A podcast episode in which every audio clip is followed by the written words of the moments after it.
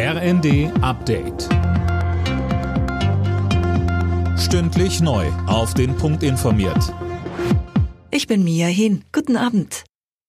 Die Protestwelle gegen Rechtsextremismus und die AfD rollt durch Deutschland. In Frankfurt am Main spricht die Polizei von mindestens 35.000 Demonstranten. In Hannover sind es mehr als 30.000. Auch in vielen anderen Städten bundesweit gibt es heute und morgen Demos. Hintergrund sind die Berichte über das Potsdamer Treffen von Rechten.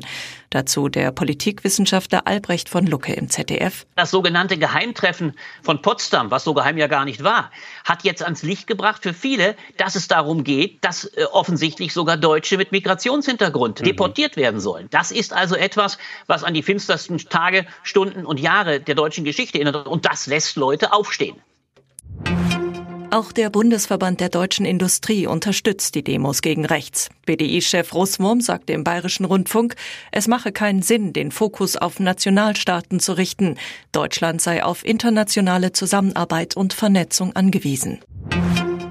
Die Werteunion hat sich für die Gründung einer Partei entschieden. Bei einer Mitgliederversammlung in Erfurt gab es eine Mehrheit. Einzelheiten von Holger Dilk. Die Werteunion wird angeführt vom ehemaligen Verfassungsschutzpräsidenten Hans-Georg Maaßen und hatte sich 2017 aus Protest gegen die Politik der damaligen Kanzlerin Merkel gegründet.